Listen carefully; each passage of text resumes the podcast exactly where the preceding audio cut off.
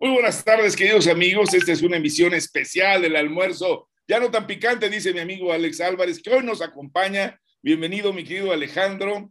Él es un hombre de, de buenas costumbres, pero sobre todo de mucho rollo, y nos va a discutir con este equipo que ya ustedes conocen, pero que ahora vamos a empezar a renovar con el distinguido licenciado en Relaciones Exteriores, nuestro compañero Carlos Gómez Bermejo, y nuestro distinguido arqueólogo, antropólogo, sociólogo, el maestro distinguido en el proceso penal, el señor Sigifredo Rodríguez Coria, mejor conocido como el Sigi. ¿Y qué locación por supuesto, está, doctor? amigo Ulises Lara, que estoy aquí en el Teposteco disfrutando maravilloso desde esta salida, saludándolos a todos, al mercadito que trae ahí atrás el buen Alejandro Álvarez. ¿De, de dónde dices que es, maestro, esa, esa imagen que tienes que te enmarca? De Panamá. Está chido. Está chido. Ah, pero chiruliro, liro, liro. Muy bien, pues vamos a hablar hoy de soberanía y vamos a hablar un poco de la coyuntura. Como ustedes saben, acaba de presentarse una iniciativa de reforma electoral muy interesante que abarca temas constitucionales y hace unas propuestas que valdrá la pena, tal vez un programa especial para ello. No, no lo vamos más que a tratar de refilón, junto con también pues algunos temas que han empezado ya a formar parte de la agenda nacional, como son las candidaturas a la presidencia y recientemente uno que parece el caballo negro, dicen algunos, que es el secretario de gobernación, el doble A, Adán Augusto, de mismísima tierra tabaqueña. Y tenemos, por supuesto, hoy como debate principal la soberanía, pero no la soberanía solamente en el sentido genérico, sino estas soberanías específicas que nos han parecido interesante discutir y que tienen que ver con un proyecto estratégico como es la soberanía energética o la soberanía alimentaria o la soberanía en materia de seguridad y territorio. Así que para arrancarnos con el tema, yo le voy a pedir al buen Alex Álvarez, nuestro distinguido compañero de todas las cuatro T's y las que le siguen, que nos empiece a hablar. Venga, mi Álvarez. Álvarez.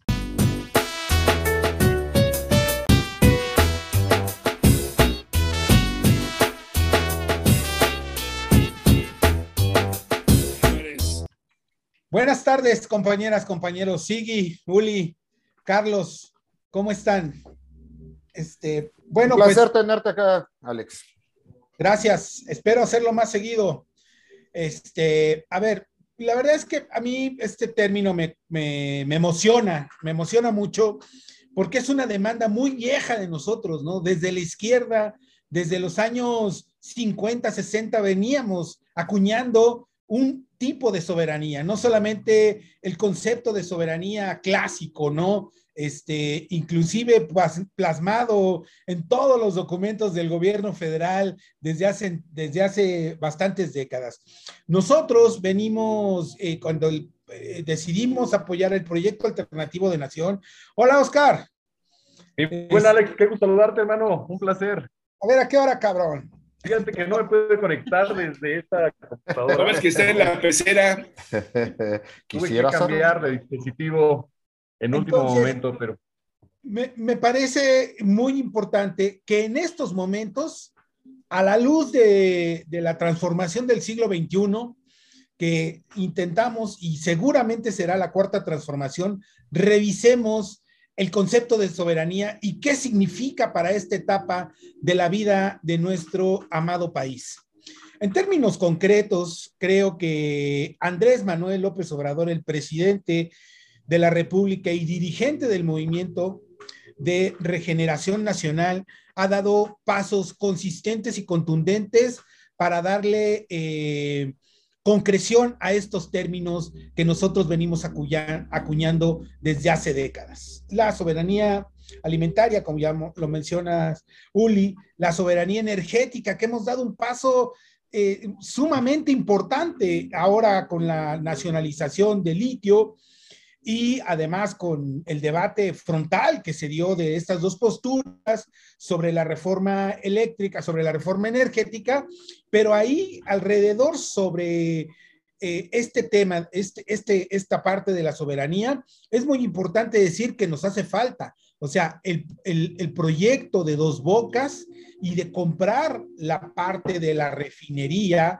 eh, en Estados Unidos tiene que ver con la soberanía energética, cómo producimos nuestros propios combustibles para no depender económicamente ni los otros. Pero solamente estamos hablando de gasolinas. Falta la soberanía del diésel. El diésel lo traemos de Noruega. Hay otros, lo traemos de Estados Unidos. Y México depende mucho de este tipo de combustible para, para muchas áreas en la vida cotidiana de eh, la producción, inclusive del, del, de, la vida cotidiana de este país. Entonces, la soberanía energética tiene que ver con una serie de aspectos de recaudación de dinero, de, eh, de que nosotros somos un, país petrolero y que durante el periodo neoliberal eh, queda claro que no hubo ni el intento de tener un país soberano. Entonces, me parece que ahora viene la demostración más fuerte de que la soberanía implica que nosotros tengamos recursos, tengamos eh, combustibles baratos, digamos, en, la parte energética, ¿no? Obviamente tiene que ver también con la producción de electricidad, que es un mundo muy complejo, ¿no? Que desmantelaron la, la este, la, Comisión Federal de Electricidad, que desmantelaron una serie de elementos que nosotros teníamos después de la nacionalización de la energía, de la energía eléctrica, evidentemente se dieron a la tarea de darle al traste a la producción y comercialización, que esa es la otra parte más importante, la comercialización de la electricidad. Hicieron la presa del cajón, que costó miles de millones de dólares, ahí está, funciona, pero habrá que ver también si nosotros eh, estamos en condiciones de hacer un usufructo de esa, eh, de esa infraestructura para el beneficio del pueblo.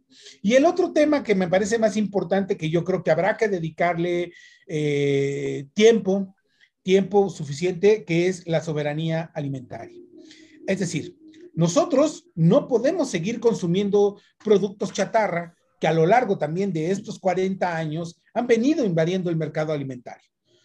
Se han sustituido por por, por cosas básicas que son este, pues, los alimentos producidos en nuestro campo y vendidos en nuestros, en nuestros mercados.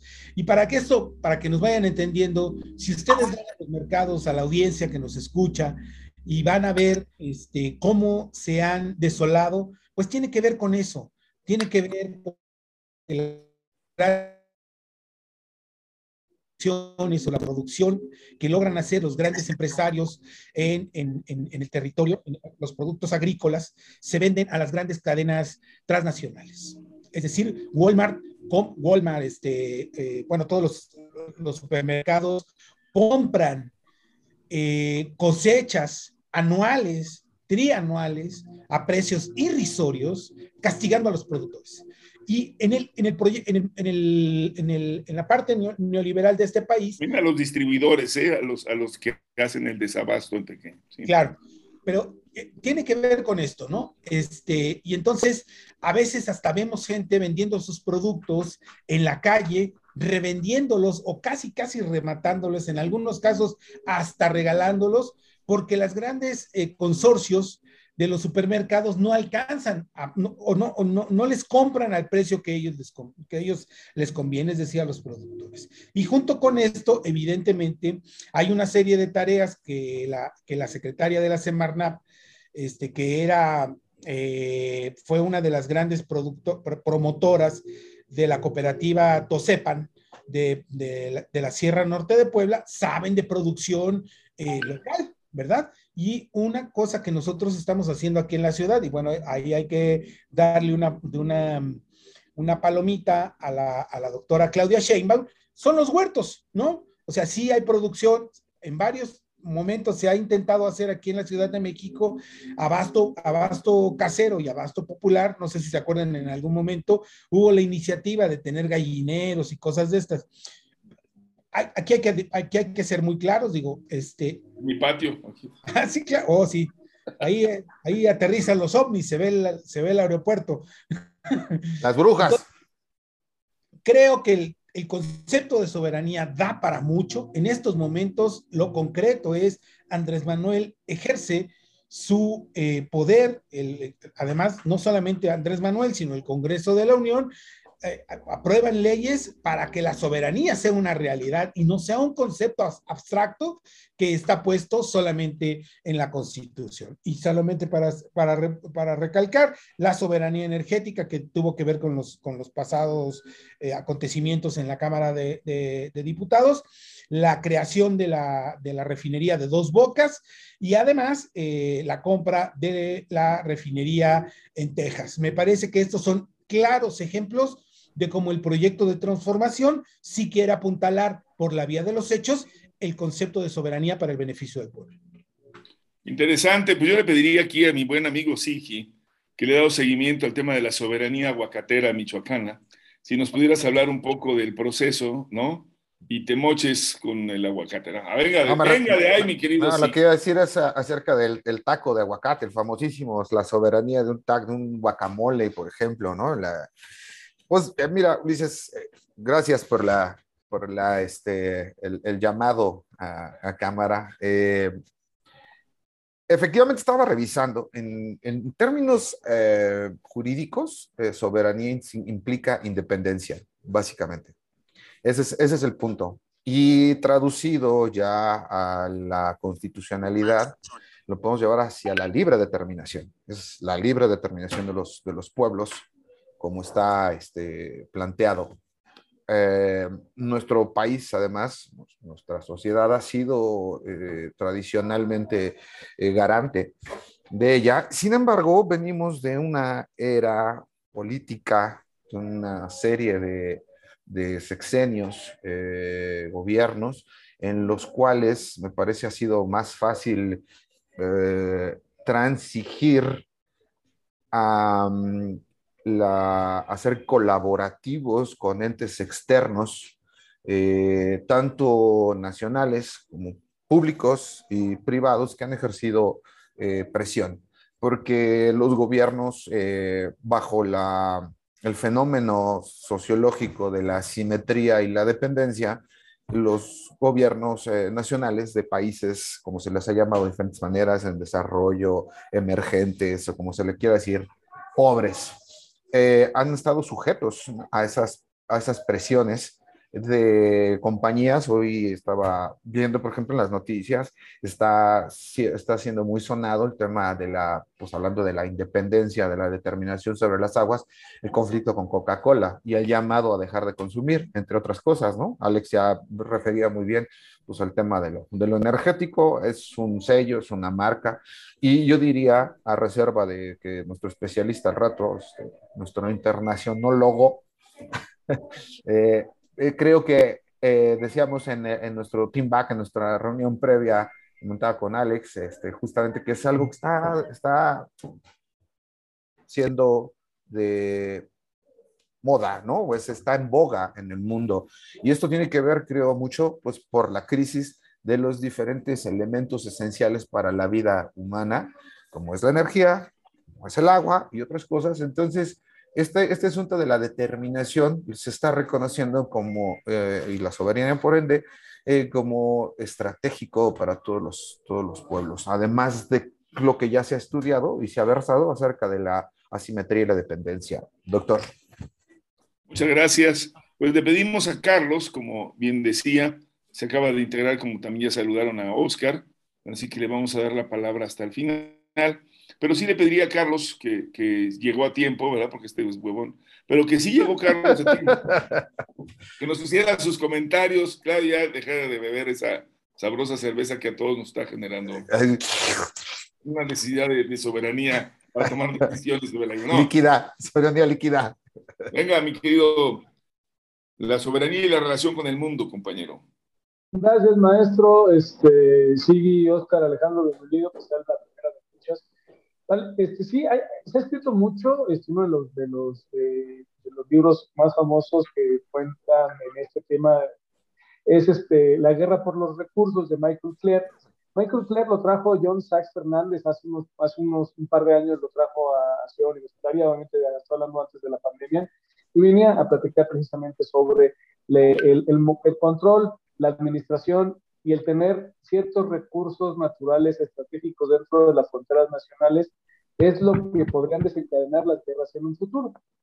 Eh, también en, en, tras bambalinas, cuando estábamos preparando los temas de este programa, se estaba platicando sobre este, lo, eh, una, una, zona del país que, a, la, a, la, cual tengo en mi corazón y, y tengo familiares, que es la zona norte, el, prácticamente el estado de Baja California, y ligando precisamente con este sentido que tengo en la mano izquierda, el desarrollo de la cervecería de Constellation Brands en lo que sería el territorio de Mexicali, Obviamente que para hacer, este, todo el mundo sabe que para hacer un litro de cerveza se ocupan cantidades importantes de agua y precisamente Cali se encuentra en un desierto cuya problemática para tener recursos hídricos es considerable. Entonces, al principio de esta administración hubo una polémica por la relocalización de la cervecera de Constellation Brands a, este, eh, en otro lado, entiendo que se va a ir a Veracruz, entiendo que, está, que, que, ya el gobierno de Cutlagua ya consiguió que se fuera a Veracruz, la, cervecería, de ahí es que el, el, el, conflicto no, no vaya a ser un conflicto el, uso del agua para la, la, la, cerveza que salga de esas empresas. El, el, tema de los recursos, pese a, pese a mi deformación académica, ¿no? de, de, como internacionalista, en donde se supone que estudiamos las relaciones entre los países, estos términos de la desigualdad, en los términos del intercambio que hay y, la, y las decisiones que se hacen entre norte, sur, este, oeste, este, sistemas económicos, etcétera, que, que, estamos, parece que estamos, este, para los nostálgicos de la Guerra Fría, nos, estamos este, empapando una vez más de, con estas, estas dicotomías, estos conflictos que están surgiendo últimamente, ¿no? este, se plantea, es medio chauvinista esto, ¿no? Y, y, se planteaba esto de las naciones, de cierta manera, ¿no? Eh, aunque entiendo el, el, el por qué eh, la, las fronteras nacionales y, y, la soberanía sí es tener control, administración y, y, el uso exclusivo de los recursos que se encuentran dentro de las fronteras nacionales en pos, en aras de un desarrollo de un proyecto de nación equitativo, que eh, el, el, nosotros le, le, hemos, le, hemos, dado el, estado de bienestar y los que hemos platicado aquí en anteriores ediciones, coincidimos en que los recursos dentro de las fronteras nacionales deberían de apuntalar un proyecto de nación equitativo, eh, humanista, etcétera, etcétera, ¿no? Y entonces también apuntalar nuestras decisiones, fortalecer nuestra posición eh, en los términos de intercambio con el resto del mundo. ¿no? David Ricardo planteaba de que te tienes que dedicar a hacerlo, dedícate a lo que eres bueno, prodúcelo con mejor calidad, con mejor garantía y eso ligaría los términos de intercambio y podrás intercambiar esas mercancías por otras en donde no eres tan bueno produciéndolo, ¿no? Lo que David Ricardo planteaba, la especialización este, de, de, de, de, los productos, ¿no? Y, y, entonces los términos de intercambio es en donde, desgraciadamente, no, no estamos siendo favor, tan favorecidos, porque al final de cuentas, pues bueno, muchos podemos vivir sin un chip, muchos podemos vivir sin, semicon, sin, sin semiconductores, pero a ver, los quiero ver que sobrevivamos sin agua, los quiero ver que sobrevivamos sin alimentos, ¿no?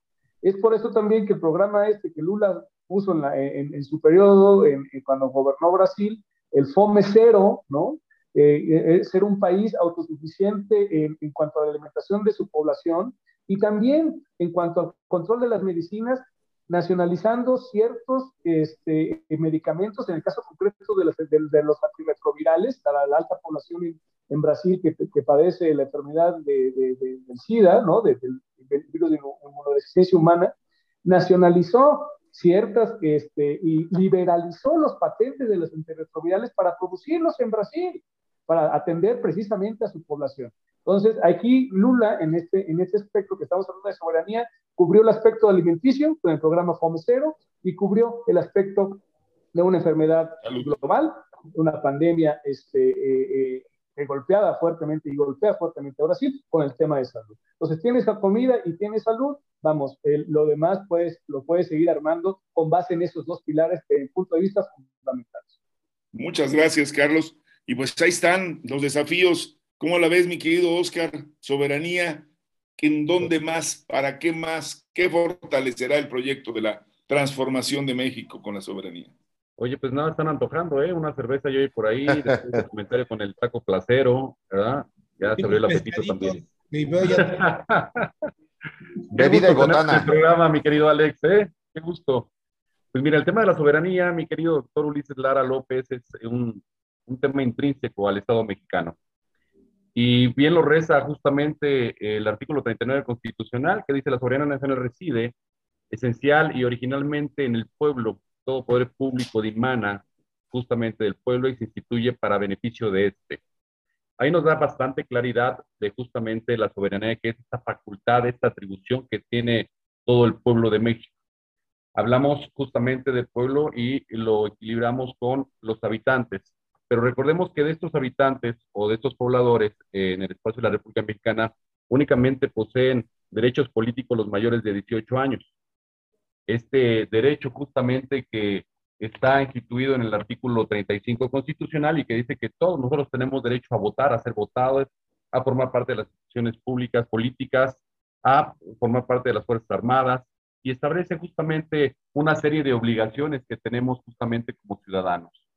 Y entre ellas es también la facultad o la posibilidad de poder iniciar leyes, ¿no? Desde la trinchera ciudadana.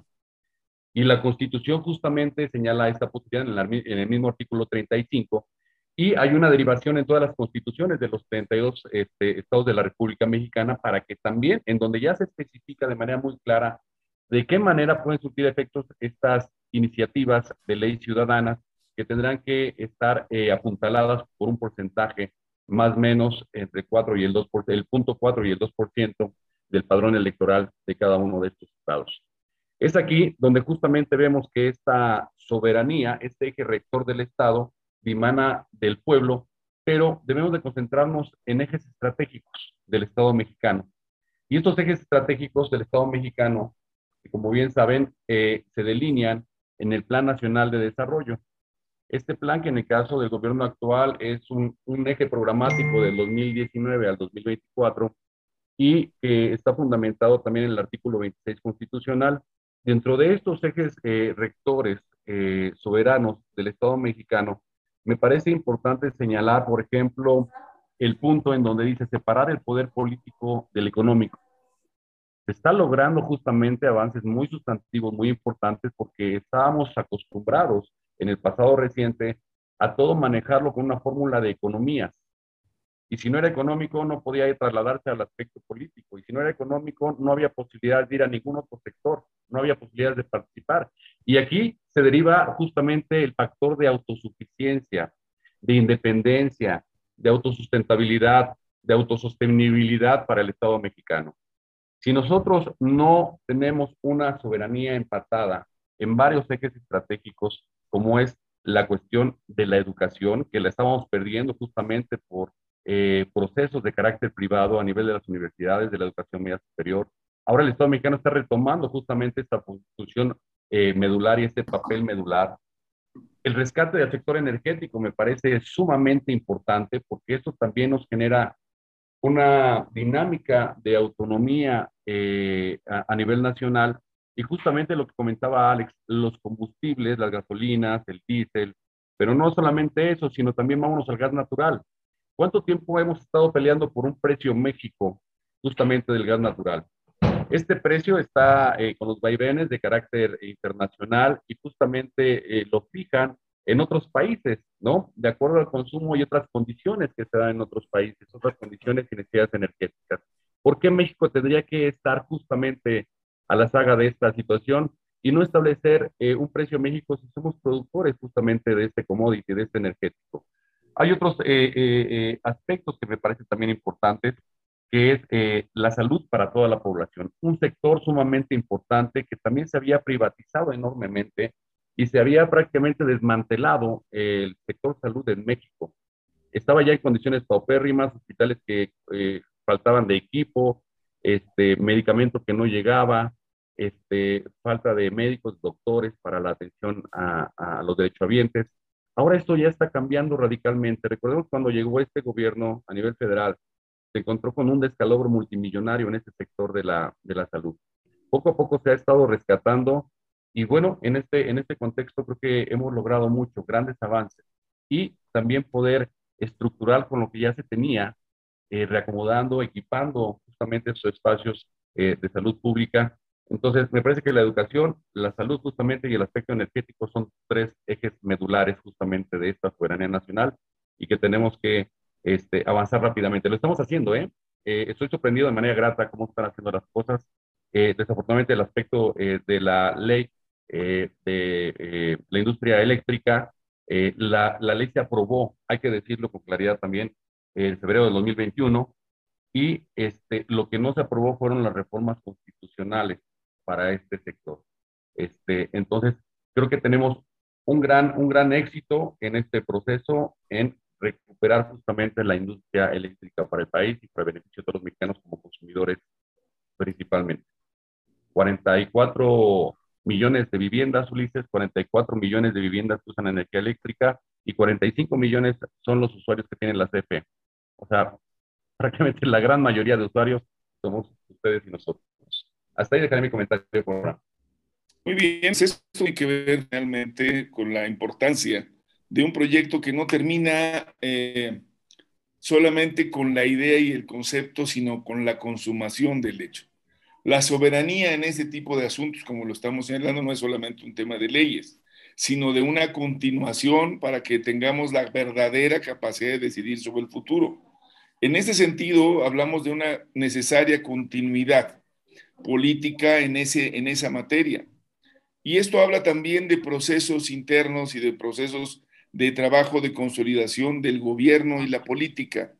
En ese marco podríamos decir que se inscribe la soberanía democrática al iniciar un cambio electoral en nuestro modelo, en donde, entre otras cosas, están planteándose reformas sustantivas, como sería el caso de una eh, modificación de cómo está integrado el Congreso, tanto la Cámara de Diputados como senadores, cómo estará el proceso de partidos, los institutos, los tribunales.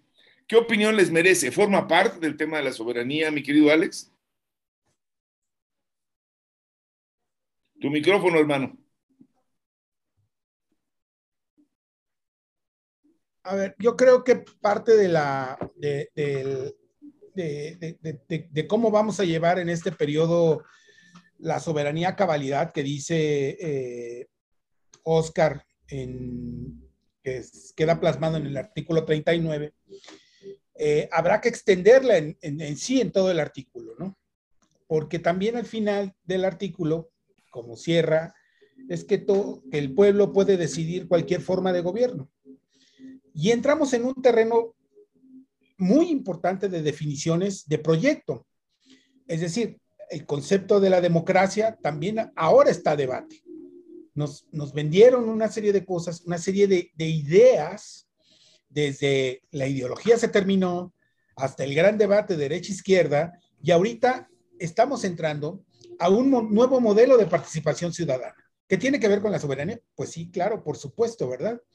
Lo, pongo en estos términos, Oscar, porque me parece que la última parte del artículo 39, claro, hay que dar una discusión con respecto al último párrafo, no, así, al último párrafo, ah. que es, este, nosotros podemos elegir el tipo de gobierno que querramos, democrático, democrático representativo, la república, etcétera, etcétera, etcétera. Y en ese sentido, creo que este, esta discusión que se actualiza sobre el modelo de participación ciudadana, pues trastoca evidentemente todo lo que ya estaba establecido. Y eso nos abre pautas a nosotros para entrar en un debate más profundo. Digamos, yo lo que, lo que veo, este, en vías de, profundizar más en el tema, es que lo, que lo que presentaron en estos días solamente fue el bosquejo de un cambio de régimen profundo.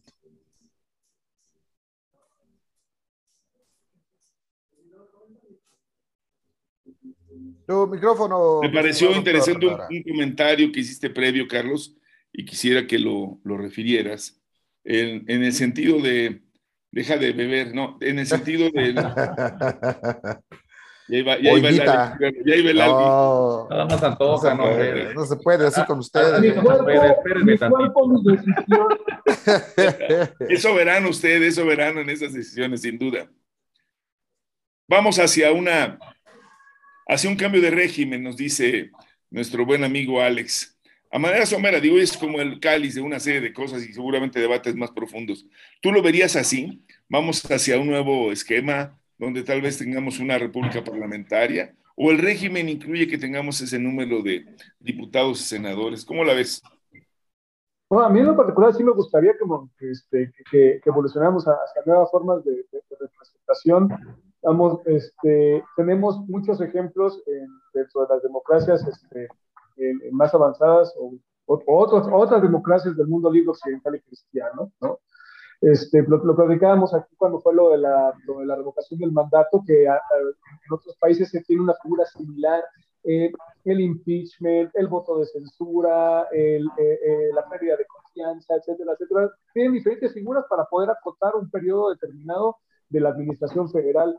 Y este, en ese sentido, si, si, evolucionáramos y se me permite en este wishful thinking, en esta especulación, que, que, no se nos da en un programa de esta naturaleza, por supuesto, ¿no? sí, sí, sí me gustaría este, que se evolucionara eh, dentro de ciertos criterios, ciertos requisitos, ciertos prerequisitos y cierto protocolo, por ejemplo, también intervenir en, en, la forma en que se eligen a las autoridades del Poder Judicial, por ejemplo, ¿no? Es el, esa es una innovación, esa es una innovación dentro del proyecto, ¿no? Sin duda. Exactamente, y, la cual desde mi punto de vista es muy respetable y era necesaria y, la veo con mucho, mucho agrado, un, un, un, un poder completamente hermético, endogámico, este, patriarcal y todo eso del wokismo este, mundial, ¿no? Este, el, sí, sí, qué bueno, qué bueno que se está tocando, o por lo menos por el pétalo de una iniciativa, por decirlo de alguna manera, este, pero que se está tocando, al fin, por lo menos se está poniendo en el debate, lo cual, de punto de vista, lo celebro, y ojalá pudiéramos todos debatir el cómo sí, el cómo no, el proponer ese tipo de, democratización. Obviamente, insisto, o sea, no vamos a poner a alguien que no tenga la preparación y los antecedentes jurídicos, si por eso, por eso digo, con ciertos protocolos, con ciertos prerequisitos, pero sí podríamos nosotros, o sí se podría poner a debate y a elección. Pero a lo mejor hasta hay que hacer eso, mi querido Piojo. Está controlado el mundo por los abogados y no quiero hacerse la de todos a, a, los abogados. Ni señalar a, ni señalar a nadie. Pero qué bárbaro. Estoy casado con una algo como ah, sí, Otro. Otro. A ver, Oscar. Es que antoja nada más. Oscar, Oscar, la profundización de la democracia y cambio de ah. régimen. Ya nos queda unos minutos, por favor, muy breve. Sí. Gracias. Muy rápido. Fíjate que justamente también de, de, los ejes del Plan Nacional de Desarrollo, uno que me parece importante es hacia una democracia participativa. Este gobierno está dando un real y un enfoque justamente a este tipo de democracia, democracia directa, democracia participativa ya se ve reflejado justamente en algunos conceptos como el presupuesto participativo, los consejos vecinales y comunales y las consultas populares, que también son muy importantes. Esta eh, propuesta de reforma que viene en camino me parece que es una demanda de carácter generalizado por todos los mexicanos. Una es la reducción del presupuesto desorbitante que reciben justamente el instituto y los partidos políticos. Otra es la reducción en los curules justamente de, las diferentes cámaras, eh, que también me parece importante. Eh, recordemos la, que figura, la figura de los plurinominales. De los plurinominales, justamente. Esta figura que entró en boga aquí en el país en los años 70, en la década de los años 70, justamente para tratar de generar equilibrios, ¿no? Cuando había solamente un partido que eh, destacaba justamente en la arena política en México. Y bueno, el otro que me parece también importante, un eje trascendente es el voto electrónico. Este voto electrónico que eh, sin duda va a, primero a contribuir a las economías, a hacer un eh, voto más económico para el país y también va a hacer que permee la democracia y la participación de todos y cada uno de nosotros. Hasta los fraudes pueden ser más baratos. yo, yo, creo que hay mecanismos ya eh, tecnológicos que eventualmente van a impedir que esto suceda. Justamente la tecnología evoluciona momento a momento. Como ya, ya, no lo quisieron hacer y nos pusimos al tiro en el conteo de aquel 2006, ¿no? Pero bueno. Sí, pero ahora son otras condiciones, mi querido Ulises, ¿no? Y creo que justamente ahora podría permear esta, esta, esta propuesta. Y imagínate qué padre va a ser poder este, participar o emitir tu voto este, desde el Teposteco, por ejemplo, ¿no? Ahí donde andas. Estaría padrísimo. No tengo que ni vernos ni ir a votar. Ni siquiera para salir. Oiga, vaya a votar, sí, ya lo hice. Muy bien, Oscar, pues. Al, al, al una abducción, una abducción de un ovni. ¿eh? Ahí en el, desde la galaxia más cercana de Alfa Centauri. Así no, hay que así no hay que decidir entre votar o ir a la barbacoa, ¿no? Se puede hacer al mismo tiempo y comiendo barbacoa tu voto, órale. Claro, más contento lo hace. Aquí, ¿no? Exacto, más contento lo hace uno y más, con más convicción democrática. ¿no? Mientras estás agarrando el taco placero y Exacto. el, de, el, de, el famoso de espaldilla. el domingo, el domingo hay, hay consulta ciudadana por la participación, el presupuesto participativo. Y había que decir que una de las propuestas precisamente de la reforma es hablar de elecciones y consultas, desaparecer al INE, que se dedicaba a lo electoral para decir este, Instituto Nacional de Elecciones y Consultas. Sigi. Sí, señor. ¿Ya te despertaste? Íralo. No, claro, por supuesto. Ah. Desde ayer.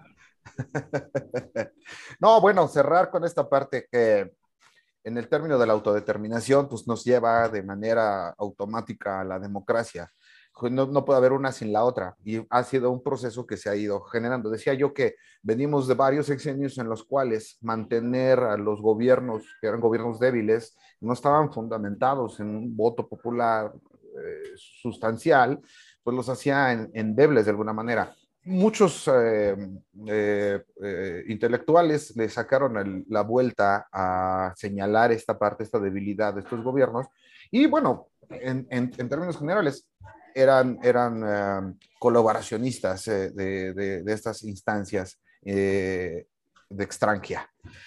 El llegar a, un, a una propuesta de gobierno verdaderamente democrática con todo lo que conlleva la discusión actual de la democracia, inclusive lo desgastada que está, y lo mucho que se ha discutido, lo mucho que se ha abordado en el tema en la, la última década poco más menos, es una labor pendiente y me parece que es sustancial. O sea, es política y se vuelve estratégica. pues creo que además hay que profundizar cosas. Esto nada más era para darnos un, un entremés, no, no para profundizar, pero creo que habrá que hacer una mesa especial de reforma electoral. Por ejemplo, yo creo que hay que cambiar el régimen mediante el cual se eligen todavía hoy a los regidores en planilla y a las alcaldías en planilla y deberíamos de elegir directamente o por territorio a los regidores y síndicos, a los concejales en el caso de la ciudad. No está considerada, será materia local. No estoy muy convencido de que tengamos que desaparecer los órganos locales estatales. Hay un nivel de soberanía y de consulta propio de cada una de las entidades que debería de mantenerse, pero creo que sin duda profundiza. Pero hay que darle el espacio. Así que yo lo que les propongo, mis queridos almorzantes, es que hagamos tres mesas la próxima vez. Una, que creo que tiene que ser mucho sobre ese tema de la soberanía con sus diferentes apartados y tal vez completarlo, porque nos faltó hablar de la seguridad, nos faltó hablar del territorio, por supuesto de los litorales y de otros componentes de esto que llamamos soberanía. Creo que valdría la pena igualmente hablar del tema específicamente de los eh, derechos sobre las minas, sobre nuestros eh, recursos naturales y su capacidad en el futuro de sostenerse y trabajar. El litio, ahí está, y están otros. Y tercero, creo que valdría la pena un trabajo fuerte en materia de revisión de esta, eh, esta reforma electoral y sus eh, impactos. Y como bien dice Alex, tal vez en esta lógica, si va a ser un cambio de régimen, como para dónde y qué debemos de profundizar. Y terminaría pidiéndoles, si están ustedes de acuerdo, que no se desconecten y le demos una continuidad al tema de la... ¿De la qué? Eh, ¿Qué dijo? y que no le cambie. Este... A favor, democráticamente a favor. Estoy de acuerdo, sí, que se arme. Cuando quieres tratar el tema más importante, alguien te interrumpe. Es correcto, la conexión en este caso, mi Alex. fue el que le O alguien que lo vigila. O alguien que lo vigila, exactamente. Revisión, este, revisión de, de rutina. Está bueno. A ver qué está diciendo este güey, ¿no? A ver.